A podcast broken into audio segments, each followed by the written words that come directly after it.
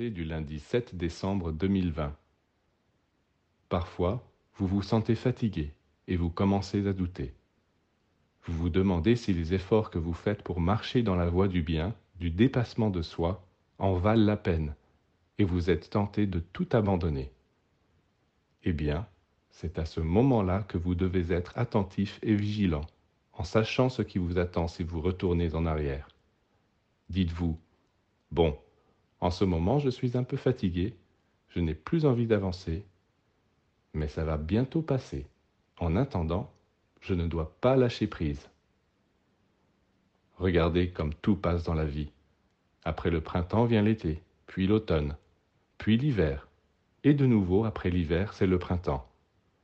Alors pourquoi n'y aurait-il pas des cycles, des saisons en vous aussi?